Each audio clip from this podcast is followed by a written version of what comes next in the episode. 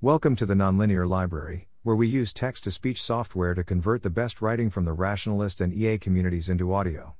This is Concurso de Ensayos sobre Riesgos Catastróficos Globales en Español, published by Jaime Sevilla on March 17, 2022, on the Effective Altruism Forum.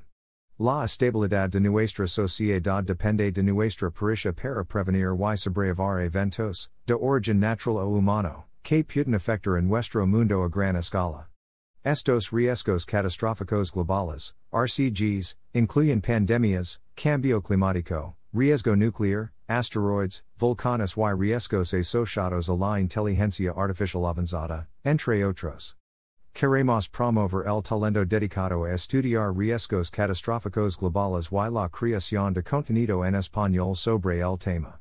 Para ello, presentamos un concurso de ensayos sobre riesgos catastróficos globales. El concurso está abierto hasta el 30 de mayo de 2022. Se repartirán premios de hasta 1,000 euros. Más información en nuestra página web. English translation. The stability of our society depends on our ability to prevent and cope with events, natural or man made, that may affect our world on a large scale.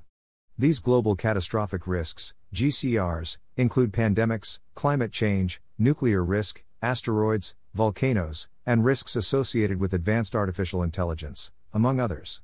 We want to promote talent dedicated to studying global catastrophic risks and the creation of content in Spanish on the subject. To this end, we present an essay contest on global catastrophic risks. The contest is open until May 30, 2022. Prizes of up to 1,000 euros will be awarded. More information on our website. Thanks for listening. To help us out with the Nonlinear Library or to learn more, please visit nonlinear.org.